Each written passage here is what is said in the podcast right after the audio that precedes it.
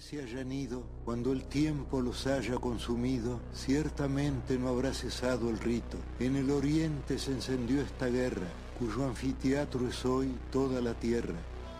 Como el otro, este juego es infinito, infinito, infinito, infinito. No saben que la mano señalada del jugador gobierna su destino. No saben que un rigor adamantino sujeta su albedrío y su jornada. También el jugador es prisionero, las sentencias de Omar, de otro tablero, de negras noches y de blancos días. Dios mueve al jugador y este la pieza. Que Dios, detrás de Dios, la trama empieza de polvo y tiempo y sueño y agonía. El mundo a través del deporte. Crack 90.9.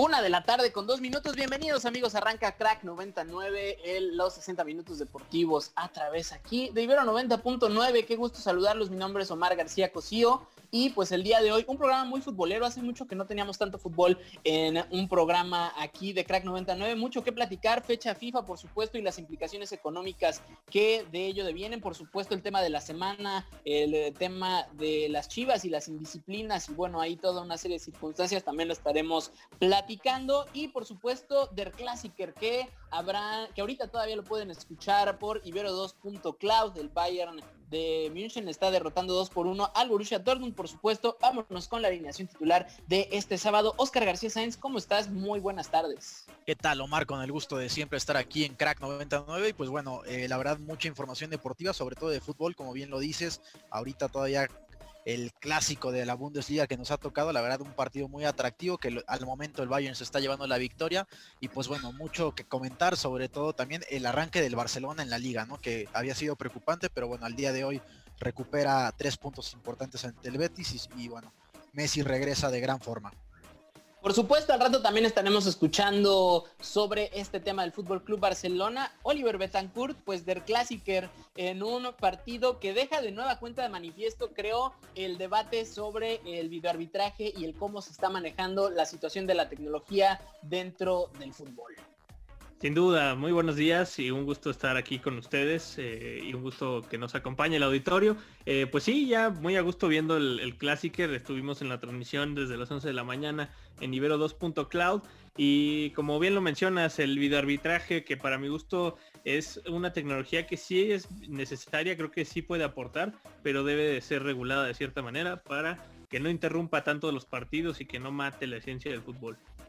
Por supuesto, creo que uno de los grandes debates en torno a ello justo era esta situación. Si vemos las, los deportes donde hay videoarbitraje, pues son situaciones donde se puede parar y constantemente hay, hay una situación en la que el reloj no es un factor y no es tan dinámico como por supuesto el fútbol asociación. Ya estaremos platicando de ello más adelante. Alexandra Loé, ¿cómo estás? Pues ya 12 invitados a la fiesta grande del fútbol mexicano en, ex, en esta versión eh, extendida el día de ayer, pues ya terminaron las ilusiones de Mazatlán, terminaron las ilusiones de Juárez y ya conocemos a quienes estarán buscando el pase para poder ganar este muy, muy extraño Guardianes 2020.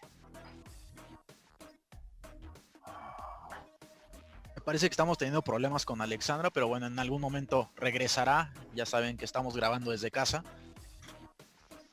En efecto, ahorita tendremos ya a Alexandra Loé para presentarle y por supuesto que nos platique de todo lo que tienen que saber este fin de semana. También por supuesto no podemos tapar el sol con un dedo y hay temas fuera de la situación deportiva que vale la pena comentar. Eh, hace un ratito Joe Biden ya fue confirmado como el presidente electo de los Estados Unidos. Ya consiguió los votos electorales necesarios para poder pues ser el presidente 46 en la historia de aquella nación y nosotros nos vamos a escuchar esto de las Pussy Riot, se llama Make America Great Again. Ahorita regresamos con lo que tienen que saber del mundo deportivo. También, por supuesto, darle la bienvenida a Francisco Javier López, mejor conocido como Paquito. Se quedan aquí en Crack 99. Se acabó el vals. Después del empate entre América y Juárez se definen los equipos clasificados directo a la liguilla, León y América. También los equipos con opción a quedarse entre los cuatro primeros, Pumas, Cruz Azul, Monterrey y Tigres. Pero también aquellos que lograron sacar boletito para el repechaje. Pachuca, Chivas, Santos, Necaxa, Puebla y Toluca. Ya ganaron todo. Los Rayados del Monterrey lograron un hecho histórico, siendo los campeones vigentes de los tres torneos más importantes a nivel nacional. la Liga, la Copa y la CONCACAF. El último equipo en lograrlo fue el Cruz Azul en 1997. Sin embargo, todo callado por el momento. La jornada 14 de la Liga MX femenil se encuentra dominada por el norte. Tigres lidera de forma invicta con 14 jornadas perfectas. Monterrey en segundo lugar. Sin embargo, en noticias no tan buenas, esta semana el conjunto femenil de Atlas reportó 11 contagios por COVID-19. Ganaron en casa. El Barcelona ganó 2 a 1 frente a Dinamo con goles de Messi y Piqué. Con esto lideran el grupo G por encima de la Juventus. Algunos de los resultados más importantes dentro de esta jornada 3 dentro de la Champions League son Chelsea 3 a 0 frente a Rennes, Dortmund imponiéndose 3 a 0 frente a Brujas. Esta semana regresa el Tri. México estará enfrentándose a Corea el 14 de noviembre en Austria y posteriormente el 17 se estará enfrentando a Japón de igual manera en Austria. Llegamos a la mitad de la temporada regular de la NFL y solo un equipo sigue con el pulso intacto, los Steelers, y todo parece indicar que se mantendrán en esta misma condición. Tras el mal momento que están viviendo los Dallas Cowboys, algunos de los partidos imperdibles de esta semana son Washington Giants, Falcons Broncos, que se estarán jugando al mismo horario, 12 del día, y Cowboys Steelers mañana en punto de las 3.20. Dentro de la NBA esta semana, Daryl Murray genio de Analytics, fue renombrado presidente deportivo en Filadelfia, con lo que se busca cambiarle el rumbo a una franquicia que ha venido tomando malas decisiones en los últimos años. Regresó tras la tercera sesión de libres de MotoGP en Valencia, ha dejado clasificado para el Q2 a los mismos 10 pilotos y Valentino Rossi ha regresado acabando en séptimo. En este entrenamiento, sin embargo, tendrá que pasar por la repesca. El campeón mexicano Saúl El Canelo Álvarez sigue firme con la demanda por incumplimiento e interferencia en su contrato a su promotor Oscar de la Hoya, a la promotora Golden Boy y a la plataforma Dance. Con esta demanda busca una indemnización de 280 millones de dólares, así o un poquito más. Para 90.9, Alexandra Loe. Pues ahí estuvo una semana bastante cargadita, sobre todo el tema este del Canelo, que el día de ayer pues ya confirmaba que se separaba de Golden Boy Productions y pues por supuesto toda esta situación legal que estará librando con Oscar de la Hoya. También mencionar ese asunto allá en Cheste, a las afueras de Valencia, donde Valentino Rossi estuvo a punto, a nada de eh, quedarse fuera de nueva cuenta por un positivo de COVID-19. Sin embargo, alcanzó a sacar las dos pruebas en 24 horas que eran requeridas para que pudiera estar allá en la pista y por supuesto los temas que ya estábamos comentando. También mencionar de paso que en el arranque de esta semana número 9 de la NFL, los Green Bay Packers ganaron 34-17 a los San Francisco 49ers que jugaron prácticamente con su equipo de reserva. Sin duda alguna, y también mencionar eh, los resultados de la Liga MX, ¿no? Bueno, los, clasificados, a la fiera ya nadie la mueve, el América también ya está dentro, y pues bueno, estos equipos que se quedaron ya sin participación en esta Liga MX en la que todos pueden ganar, prácticamente creo que ese podría ser el slogan este, de, que en estos 12 clasificados de 18 posibles, pues sí es un poquito... Eh, vergonzoso, pero bueno, en otros temas, el, partido de Dallas contra Steelers justo creo que va a llamar la atención, a ver qué tal eh, se desempeñan los corebacks que van a estar probando los vaqueros y pues bueno, sobre todo que no sea una paliza para los Cowboys, a ver si, si lo logran. Claro, y también mencionar un poco algunos de los puntos que se tocó ahorita en el resumen, el regreso del Tri, que será el 14 de noviembre. Va a estar muy interesante verlo enfrentarse a Corea y el 17 enfrentándose a Japón, algo imperdible. Vamos a ver quién va a cancha. Ya sacaron la convocatoria para el 14, la del 17 me parece que aún no la, no la han hecho pública, pero para el 14 traemos buenos prospectos. Y también la demandita que se está, se está aventando Saúl, el Canelo Álvarez, 280 millones de dólares, no, ¿qué más quiere el señor? Pues bueno, pues será muy interesante en qué, en qué llega esa resolución del Canelo y también mencionar el hecho de la Conmebol, ¿no? Que con esta fecha FIFA eh, México tiene amistosos, pero bueno, la Conmebol sabemos que ya empezó la eliminatoria para Qatar 2022 y hay partidos muy buenos como Uruguay contra Colombia, la verdad partidos que prometen mucho y también el Argentina-Paraguay, donde Paraguay está obligado ya a sumar mientras que Chile y Perú también están obligados porque están en la parte baja de la tabla y sabemos que es de las eliminatorias que más pesan, eh, sobre todo si no, no sumas de local.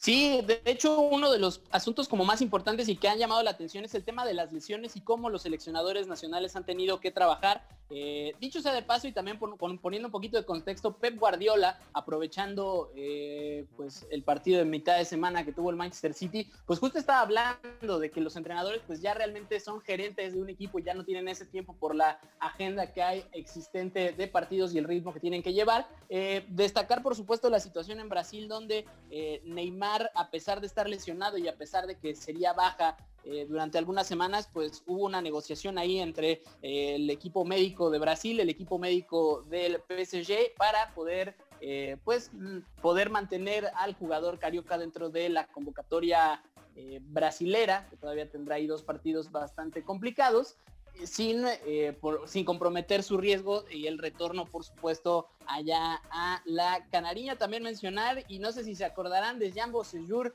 este jugador que estuvo durante algunos años en la Liga MX, pues logró por ahí un llamado a la selección chilena. Ya estaremos también, por supuesto, platicando de ello en esta eliminatoria de Conmebol también muy extraña y que, por supuesto, eh, creo que dentro de todo puede mostrar una situación más eh, justa o menos eh, complicada para los equipos visitantes. Sabemos de la afición y sabemos de la pasión con la que se vive en Sudamérica y lo que significan las respectivas elecciones y todo lo que puede manifestar y por supuesto la ventaja que ello supone. Justo, yo como que me, comentario rápido quería mencionar, justo en el partido que estábamos transmitiendo hoy salió lesionado Joshua Kimmich eh, y bueno, este tipo de cosas que también son bien importantes, ¿no? No sabemos la gravedad de la lesión, pero un jugador que será clave sin duda y ha sido clave no solo en el Bayern, sino también en la selección alemana. Y pues bueno, el hecho de que Joachim Löw no pueda contar con él muy seguramente va a ser un tema doloroso para la selección alemana que ha estado eh, pues con problemas, sobre todo desde que fueron campeones del mundo eh, y pues bueno, no ha tenido la mejor participación en la, en la, UEFA Nations League y en todas estas fechas FIFA. Entonces, pues bueno, un, tema también ahí a, seguir. Pues ahí está, ¿qué les parece si nosotros nos vamos una cápsula en torno a la fecha FIFA y nosotros estaremos regresando ya con lo que está dejando Der Klassiker hasta este momento, un partido muy no se lo queremos spoilear, pero hay un solo gol de diferencia entre el Bayern de y el Borussia Dortmund. Ya regresamos aquí a Crack 99. La próxima fecha FIFA podría perjudicar gravemente a cientos de clubes y atletas alrededor del mundo. Esto ya que se cree que muchos jugadores se expondrán a ser contagiados por COVID-19 al viajar a otro país o continente. Los antecedentes dictan que sí hay un cierto riesgo, la primera fecha FIFA de la temporada que se iba a jugar en junio fue pospuesta por la situación mundial. Muchos creen que el crecimiento en número de casos en el pasado mes de octubre se generó gracias al primer parón de selecciones. Reflejo de esto son los ocho equipos de la Serie A que registraron bajas por casos de COVID-19 después de los compromisos internacionales. En esta segunda fecha, los partidos más atractivos en territorio europeo son el Portugal contra Francia, que sería una réplica de la última final de la Eurocopa, y el encuentro que llevarán a cabo entre belgas e ingleses que nos recordará este partido por el tercer y cuarto lugar en la pasada Copa del Mundo. Es el apoyo, el apoyo con el tiro.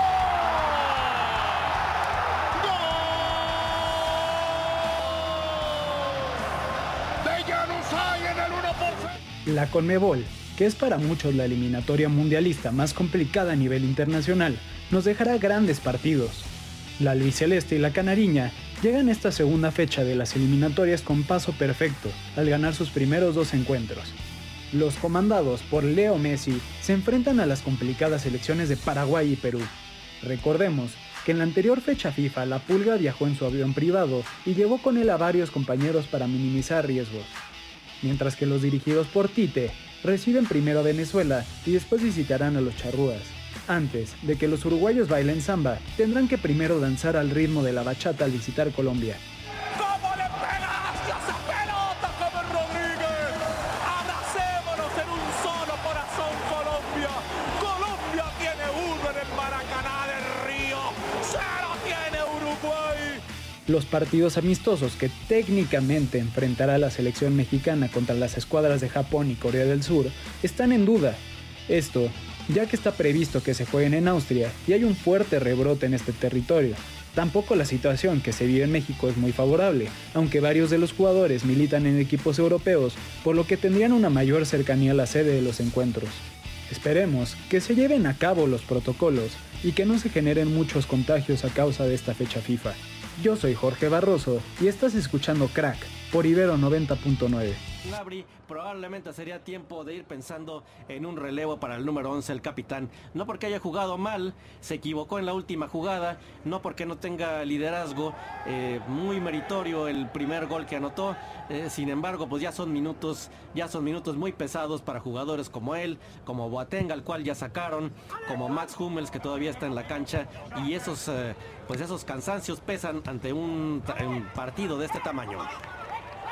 Tiene Tolizo, más allá de la media cancha, reparte por la izquierda y se equivoca.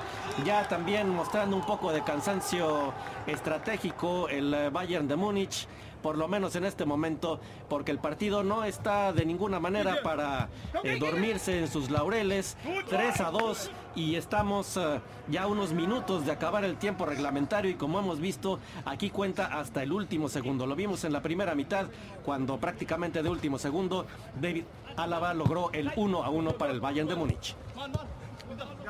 Ahora lo tiene muy poblado, la media cancha, Así que Gnabry manda hasta Manuel Neuer.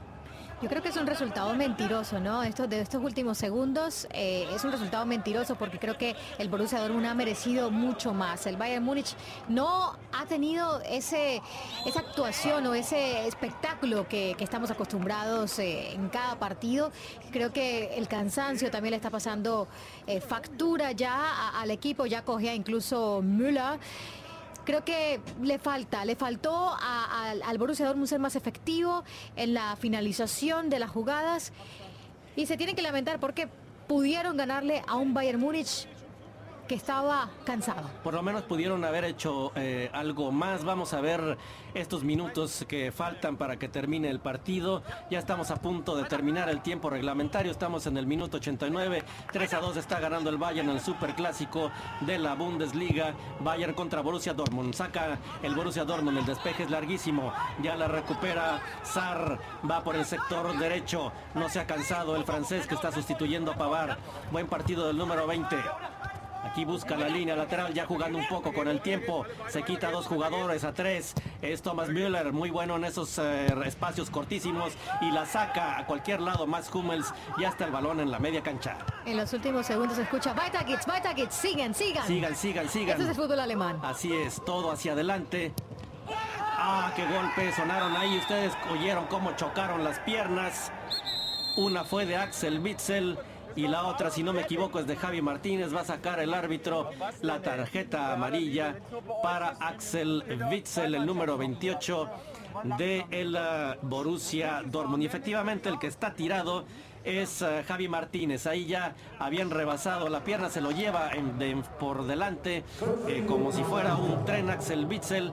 No poca cosa también porque Javi Martínez es un jugador bastante corpulento, 1.86 de estatura. Así que Witzel se lleva la segunda tarjeta amarilla para él en lo que va del torneo. La siguiente, pues se va a descansar cinco minutos eh, de reposición, así que tendremos mucha más acción en estos eh, últimos minutos. Cinco minutos más de clásico, de superclásico en DW y sus radios asociadas en toda América Latina, México, Colombia, Argentina, nos escuchan en estos momentos con el superclásico y cómo va cerrando este balón. Neuer sale del área para despejar de cabeza, una salida bastante arriesgada cuando había defensas marcando. Esmenier por la derecha, Decíamos unos minutos más de clásico. Vamos a ver, todo puede cambiar en estos cinco minutos. Empatará el Borussia Dortmund, no lo sabemos, pero por lo pronto tiene el balón. Está empeñándose, mandan el balonazo larguísimo. La tiene Brandt por el lado izquierdo pegado a la línea lateral. Guerreiro ahora un poco más al centro. Venía la manda por la derecha, tratando poco a poco de desubicar a la defensiva del Bayern. Es Akanji ahora, el penúltimo hombre por parte del Dortmund, buscando los balones por abajo. El balón ya viene hacia el área, despeja Álava y se va a quedar con ella. La baja muy bien León Goretzka. Sané ya recorre 10, 20 metros. Se apoya en Thomas Müller. Ahora es él por la derecha. Mats Hummels alcanza a rechazar con el pecho. La tiene Sané en su perfil. Fuera del área. Thomas Müller hace el recorte. La pone cortita. El tiro. No llega. Y el contrarremate tampoco. ¡Gol! ¡Gol!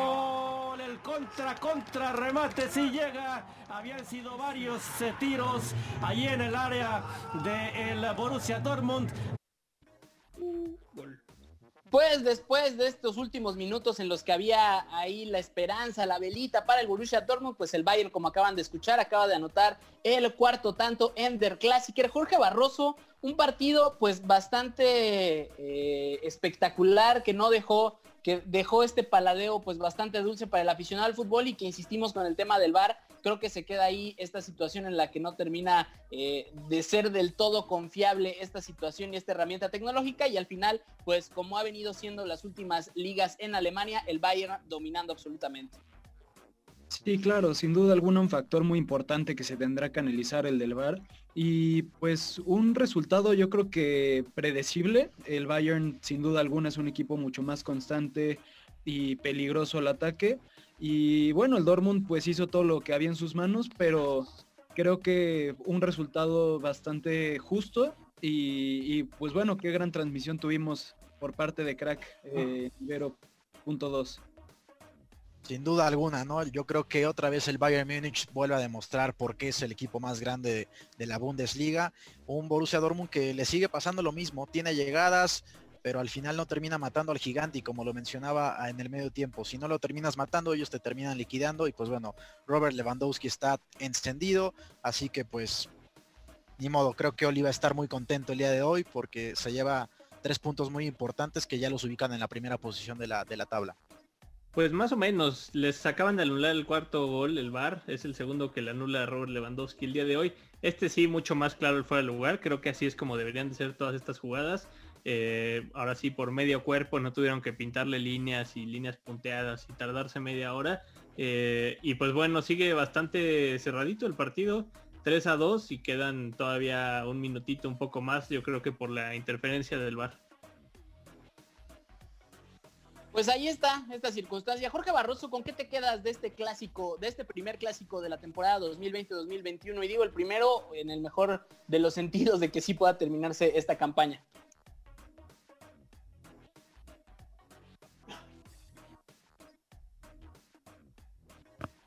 Estamos teniendo problemas, pero mira, Omar, yo me quedo sin duda alguna con la contundencia que tiene el Bayern, que siempre aparece en los momentos claves, que a pesar que ha tenido algún bajón, que es normal porque han ganado todos los últimos meses, se mantienen en un nivel extraordinario.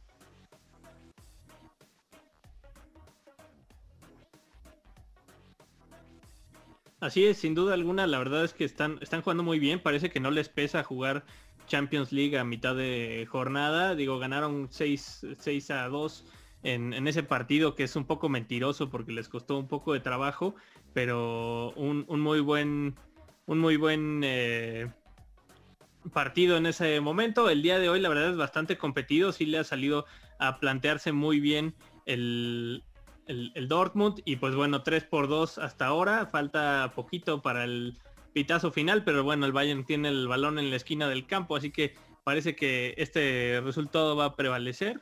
Ya les contaremos el resultado final. Por supuesto, podrán estar escuchando a Jorge Barroso en el cierre en el Ibero 2.cloud. Recordarles que cada semana estamos llevando el juego de las once y media de la mañana, hora del tiempo del centro de México. Nosotros vamos a la segunda canción y de paso al corte de la media. Ya estamos en el medio tiempo aquí en Crack 99. Alexandra Loé, Oscar García Sáenz, Oliver Betancourt y un servidor Omar García Cosío. Esto es Pix, esto es de Roger Waters, que quien habrá visto, por supuesto, pues todas las implicaciones con la elección de los Estados Unidos. Ya regresamos. El mundo a través del deporte. Crack 90.9. La carrera de Pam Solo inició como la de casi todos, con un sueño. Sin embargo, entre la ilusión y finalmente poderse parar en una tabla pasó tiempo, aunque no el impulso por lograr vivir del skateboarding. Desde niña es algo que siempre soñé, o sea, no sé a quién vi patinar, no sé si vi un programa, no sé si fueron unos vecinos que estaban patinando, pero siempre, o sea, siempre, siempre fue quiero patinar, quiero patinar, quiero patinar, quiero patinar.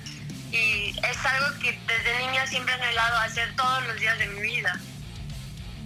Esta evolución ha pasado por diversos espacios, donde la maestría surge casi de forma automática y otros donde el ingrediente de reto se manifiesta. Yo, yo siento que he evolucionado demasiado ahora en street y hago más trucos que en bowl. Me encanta el bowl porque me encanta la transición, me encanta volar.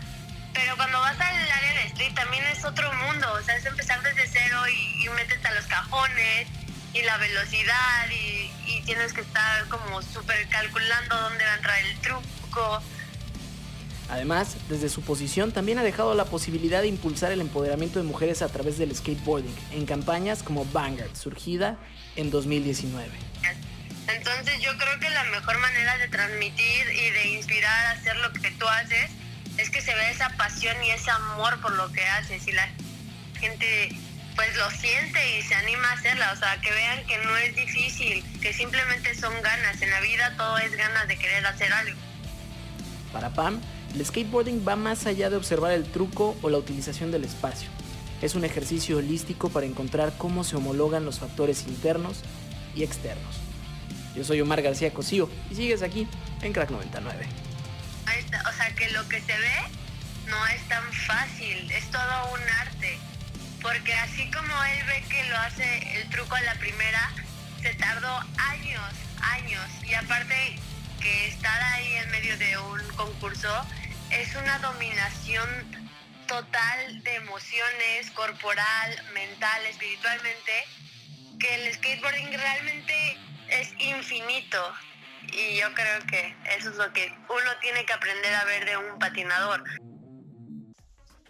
Regresamos después de escuchar esta entrevista con Pam Solo, eh, Alexandra Loé, Oliver Betancourt, Oscar García Sáenz y un servidor Omar García Cosío de este lado del micrófono para hablar del tema de la semana en el fútbol mexicano. Eh, a mitad de esta semana el Club Deportivo Guadalajara hizo público que eh, cuatro futbolistas de su plantel pues serían separados de este equipo, no volverían a vestir la camiseta de Chivas. En el caso de Alexis Peña, eh, José Juan El Gallito Vázquez y por supuesto Eduardo Lachofis Pérez eh, están suspendidos dentro del equipo y Dieter Villalpando, quien tiene una denuncia por eh, agresión, un asunto ahí de género, fue separado definitivamente, fue despedido de las Chivas y pues mientras se soluciona su situación eh, legal, pues por supuesto hay un contexto muy complicado, pero ¿qué les parece si vamos a escuchar esta cápsula de Ricardo Albarrán Albarrán y regresamos para comentar esta situación que marca un precedente en el fútbol mexicano? La denuncia en contra del mediocampista de las Chivas, Dieter Villalpando, fue la noticia que volvió a poner en duda la falta de autoridad en el rebaño sagrado. La respuesta de Amaury Vergara y Ricardo Peláez fue una política de tolerancia cero ante acciones similares. Sobre esto, Rocío Yelitza y Claudia Pedraza hablan al respecto. Y considero que fue muy sorpresivo, sobre todo pues la respuesta de Chivas, de la directiva, frente a este caso porque realmente hemos tenido otros casos similares en el fútbol mexicano y se han quedado pues ahí en el archivo muerto donde nadie ya se acuerda de ellos. Entonces aquí sí marcaron un precedente en estas cuestiones de, violencia de género. A veces cuando relacionamos fútbol y mujeres, solo nos remontamos a la Liga MX femenil, pero creo que va mucho más que eso. Digo, lamentablemente en México suelen ocurrir no solo en el fútbol, sino en otros deportes, casos de abuso sexual, acoso, pero aquí este presidente que marca la directiva, espero que sea un, buen cambio para nuestro fútbol, porque ya sea femenil o varonil, las mujeres estamos inmiscuidas totalmente y pues sí se debe de marcar esta línea, ¿no? En Argentina ya se siguen protocolos en cuanto a violencia de género. Hace poco vimos el caso de un jugador de Juniors. Entonces, esto ya está poniendo a pensar a los futbolistas en su manera de actuar pues tenemos aparte esa, esa idea, ese estereotipo de que por ser futbolistas a veces tienen ciertos derechos o que las mujeres los acosan, están atrás de ellos, pero no se sabe la realidad, ¿no? Este es un problema a nivel social que se tiene que atacar y me parece muy buena la postura de Chivas en esta situación. me pueden encontrar en pamboleras.com y todas las redes sociales son pamboleras, desde YouTube, Instagram, Facebook, Twitter y bueno, en el personal donde también me gusta publicar mucho sobre estos temas es eh, arroba rosillelitza, igual en todas las redes sociales y ahí con mucho gusto podemos seguir discutiendo el tema. Bueno, creo que eh, sin duda lo que hizo Chivas y esta medida eh, disciplinar es, es un precedente y, y esto se queda como un parámetro de la forma en la que pueden actuar los clubes frente a esto, las disciplinas, como manejan ellos, pero sobre todo frente a la violencia de género. A mí me parece que lo que nos está diciendo Chivas es esto, o sea, sí se puede tomar otras medidas que sean mucho más firmes para cuando los jugadores se enfrentan este tipo de, situaciones, ¿no? Es un punto de, eh, digamos, de referencia lo que hizo Chivas, para empezar a trabajar medidas que, que estén orientadas a erradicar la violencia de género que se presenta en los ámbitos del fútbol profesional. Ahora, creo que esta medida no es la única, no es suficiente y me parece que justo es un buen momento para poner en la discusión la necesidad de que la federación, de que los clubes eh, generen medidas de prevención y medidas de capacitación. Justo en este momento se podría aprovechar para unificar el tipo de medidas a nivel del fútbol profesional y que estuvieran acompañados por programas de capacitación en temas de género, no solamente de violencia de género, sino de género en, todas las aristas en las que puede tener incidencia dentro de las estructuras deportivas, para que eh, estos temas sean tratados comunicacionalmente, eh, a nivel de relaciones públicas, a nivel de imagen, con la mayor ética posible. Creo que sí, mis redes eh, sociales, bueno, sobre todo en Twitter, que es donde más comento esos temas, es FungiClaus, eh, y bueno, pues ahí siempre estamos platicando de, esta necesidad de, hablar de temas de género desde los temas de género cuando atraviesan eh, el ámbito del deporte. Informó para Crack 99 Ricardo Albarrán. Regresamos y por supuesto agradezco mucho y agradecemos a Ricardo Albarrán Albarrán por este reportaje, además de nuestras queridas Rocío, Yelitza y Claudia Pedraza, por un tema que creo eh, abre esta situación, abre este precedente que por primera vez en la historia del fútbol mexicano, pues de cuando un futbolista es acusado de una circunstancia como lo es eh, Dieter Villalpando, que ahorita está implicado en este eh, presunto caso de abuso sexual, pues eh, que tuvieran una situación así, atentando incluso en contra del propio equipo, como lo detalló Ricardo Peláez, eh, su director deportivo. Y pues creo que esto sienta un precedente importante en cuanto a esta figura del futbolista, ¿no? Lo escuchábamos ahí de Rocío Yelitza, pues que quizás sí hay una especie de separación y una especie de impunidad que siente el futbolista al ser pues una figura respetada dentro de la comunidad, por supuesto líderes de opinión, y creo que es todo lo contrario. Creo que en el contexto en el que estamos y que lo podemos ver en las elecciones de Estados Unidos y lo podemos ver en muchos otros espacios, es urgente tomar cartas en el asunto, ¿no? Y sobre todo generar una cultura a partir de estas personas, ¿no? Al final son deportistas, demuestran eh, dentro del, campo lo que puede hacer eh, un ser humano, lo que puede hacer el esfuerzo, lo que puede hacer eh, los buenos valores, los buenos principios. Y la verdad es que aquí sí, a Mauri Vergara sentando un precedente muy importante para el fútbol mexicano en cuestión de la situación de lo que puede representar una marca, los valores y que hay muchas situaciones donde el deporte realmente puede quedar en un segundo plano, en un segundo término. Me parece una situación digna de aplaudir para el rebaño sagrado y creo que también uniendo a esta discusión, pues es importante recordar siempre la eh, capacitación constante, la reflexión constante, que el atleta sepa que no es únicamente eh, un instrumento para jugar, para desempeñar eh, una profesión que mucha gente quiere para ser esta gran estrella, sino que a partir de su voz pues se puede generar un cambio positivo en la sociedad y me parece incluso que es hasta su responsabilidad el que se pueda hacer esta situación. Entonces ahí queda compañeros, eh, abro la mesa con esta situación de las chivas. Claro, y también recordemos que una de las principales razones por las que Jorge Vergara decide comprar el Club Guadalajara fue por una intención principal de que 11 jugadores fueran capaces de inspirar a la juventud de México. Son el ejemplo de muchos niños que su sueño es jugar fútbol y el ejemplo no solo dentro de la cancha, también fuera. Y exponen también que la organización que no encabeza este, actos, de, actos de violencia en contra de la mujer y sigue los pasos de este, de este gran señor, Jorge Vergara, cuando Ricardo Lavolpe también fue acusado por, por cuestiones similares a estas que ya habíamos comentado. Sí, sin duda alguna, no es un precedente que ya venía pasando en el fútbol mexicano, en Chivas, inclusive en el 2015 eh, con la fiesta del Cubo Torres, el cual también fue acusado por abuso sexual.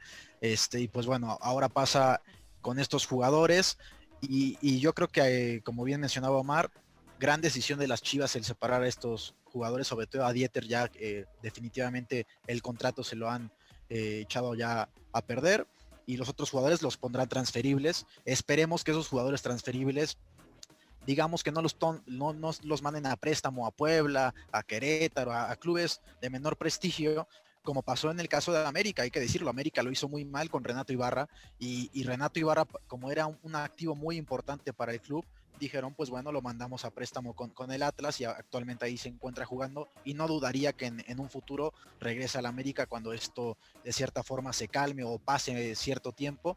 Y yo nada más le pido eso a las Chivas, que se mantenga con la... Ya tomaron la postura de, separarlos del plantel, de ponerlos transferibles, pues bueno, que, que los vendan o que simplemente, como Dieter Villalpando, que le rescindan el contrato y que ahí cabe la, la calidad y pues bueno, eh, creo que llegó la mentira del fútbol mexicano, ¿no? Ya se acabó este, la Chofis López, que tantos decían que era el Messi mexicano, pues bueno, en la cancha no lo demostró y pues también eh, vimos que como persona pues también deja mucho que desear. Sin duda, yo creo que también aplaudo por supuesto la decisión de las Chivas y estoy de acuerdo contigo en que deberían eh, pues sentar ese precedente, bueno, sentaron este precedente, pero deberían justo mantenerse firmes en lo que dijeron, estos jugadores nunca van a volver a jugar en las Chivas y así creo que es la vara que deben de respetar los demás equipos cuando se presenten este tipo de casos. Digo, si después se prueba su inocencia, pues pobre Víctor Villalpando, pero es necesario crear futbolistas íntegros en este país y que eh, pues piensen un poco más allá de jugar con un balón todos los días eh, en, la responsabilidad que tienen como figuras, como ídolos de la gente y como personas que pues representan a ciertas comunidades y pues que le enseñan ciertos valores a los niños y a, la gente en general, ¿no? Hay gente que justo ve atrás de ellos y, ya había habido casos, justo como bien lo mencionas, también me acuerdo en América hubo, en el, en el Guadalajara previamente, y había casos incluso en los que los equipos decían, ponemos a la disposición de nuestro jugador o nuestro entrenador o quien haya cometido la falta a nuestro equipo de abogados para que se defienda. Y yo creo que no, yo creo que cada quien ahí sí dejen que la ley haga lo suyo, eh, apártense y ya. O sea, si, en este tema de la violencia a la mujer en este país, creo que la mejor medida fue la que acaba de tomar el Guadalajara ejemplar esta situación creo que sí es importante y sobre todo ese asunto que se genere que se genere conciencia y que no sea simplemente este asunto de crimen castigo y de ah pues simplemente al que obra mal se le rescinde el contrato que sí por supuesto es lo que tiene que ocurrir pero eh, al final el punto creo que desde el deporte se puede generar una cultura en la que justo las situaciones de violencia de género que estamos en un contexto tan complicado como el actual sobre todo en países como este pues que pueda que pueda ser este un punto de partida para eh, eliminar y para crear una cultura, por supuesto, mucho más eh, igualitaria. Ya estaremos, por supuesto, platicando mucho más allá de esto. Nosotros nos vamos a otra canción, nos vamos con esto que es One Sleep de Pink Floyd, que acaban de sacar en la etapa por Roger Waters. Ya habíamos escuchado a Waters anteriormente con Pix con esta canción que además si habrán ido a sus shows, pues por supuesto con un trasfondo político importante. Escuchamos esta canción y regresamos ya para la franja crepuscular de este espacio. Oliver Betancourt, Oscar García Sáenz, Alexandra Loé y un servidor Omar García Cosío. Zlatan Ibrahimovic. El nombre de este futbolista de la fría Suecia ha puesto a temblar a más de una defensa en muchísimos lugares del planeta. Y es que no importa la cancha que pise el gigante sueco, si haya en Malmo, Ámsterdam, Turín, Milán, Barcelona, París, Manchester o hasta Los Ángeles, el poderoso Ibra siempre tendrá un truco bajo la manga y el botín fino para anotar un gran gol. Y es que los números lo respaldan. Zlatan es, y no gratuitamente, el máximo goleador de la selección de Suecia con 62 goles, además del segundo mayor anotador en la historia del Paris Saint-Germain. Lleva en su cuenta personal más de 500 goles repartidos entre su larga trayectoria que inició en 1999, hace ya 21 años. Como el vino, Zlatan se hace mejor entre más años cumple. Actualmente tiene 39 y está atravesando un gran momento con el Milan de Stefano Pioli, líder en la Serie A y máximo anotador de lo que va de la temporada con el Rossoneri, anotando 8 goles en 8 partidos. Ibrahimovic está encabezando un proceso emocionante en el que quiere que el Scudetto regrese al San Siro.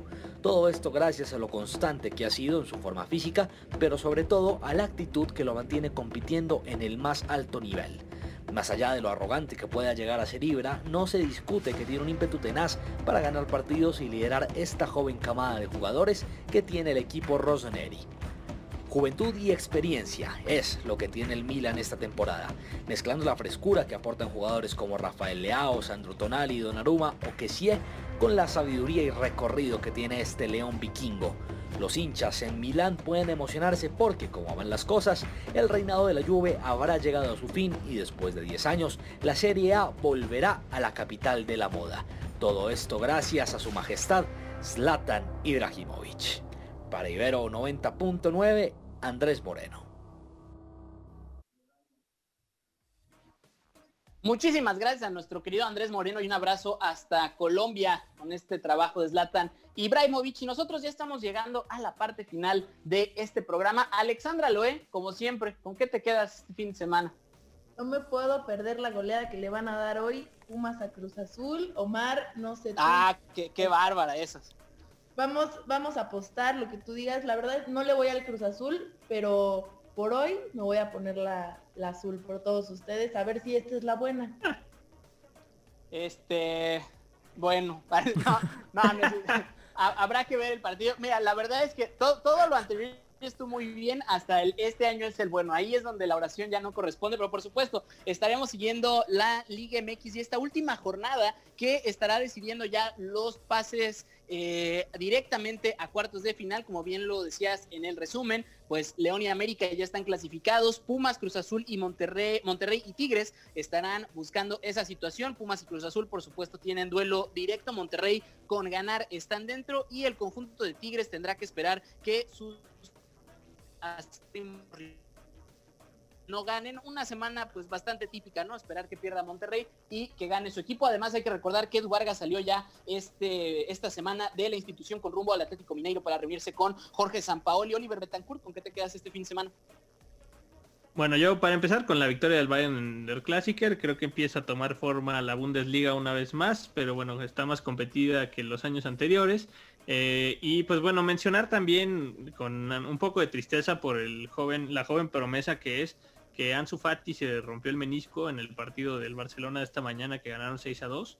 Entonces, pues bueno, ojalá que, el joven se recupere pronto porque la verdad es que me gusta mucho el fútbol que, luce este jugador, que para mi gusto ha sido de los que más han rescatado al Barcelona dentro de estas crisis. Entonces, pues bueno, una triste noticia que me acabo de enterar. Eh, y pues esperar a mañana a ver este Dallas contra Pittsburgh, justo un equipo en el que Dallas va a estrenar a dos jugadores, a Gary Gilbert y Cooper Rush, que no, que no habían tenido más que un par de intervenciones hasta ahora en NFL, a ver qué traen estos chavos y si resulta ser un nuevo caso Tony Romo. Pues sí, Dallas ha tenido esas situaciones que cuando alguien necesita salir al quite descubren un talento nuevo. Oscar García Sáenz, ¿con qué te quedas este fin de semana? Pues bueno, sin duda alguna, lamentable el comentario de Alexandra que se vaya a subir al tren del Cruz Azul. Yo creo que un verdadero americanista nunca haría eso, pero bueno, espero pueda cambiar de opinión, tiene tiempo. Y pues bueno, sobre todo yo, yo no me voy a quedar con todavía nada porque lo mejor está por venir. Mañana se enfrentan los Bucks contra mis Saints, Tom Brady contra Drew Brees. El mejor coreback de la historia según Paquito contra Drew Brees. Entonces, pues bueno, sin, sin duda alguna va a ser un gran duelo que va a definir mucho en la división nacional. Y pues bueno, aquí estaremos en Crack 99 para comentar todo esto mañana. Mañana mucha NFL, como siempre, por supuesto. Yo me tengo que quedar con el Gran Premio de Europa allá en MotoGP, con una temporada pues que está teniendo un cierre bastante, bastante intenso y por supuesto con el regreso ya del doctor Valentino Rossi. Mañana estaremos platicando de esto y mucho más. Deportes, mi nombre es Omar García Cosío. Muchísimas gracias a nombre de todo este equipo y también por supuesto de nuestro querido Francisco Javier López Paquito, que es parte del equipo, pero un reconocimiento especial por estar allá en la cabina en Santa Fe, repartiendo el juego como los grandes también a Jorge Barroso. Nos escuchamos mañana que los dioses del balón y la pelota repartan suerte. Se quedan aquí en Ibero 90.9.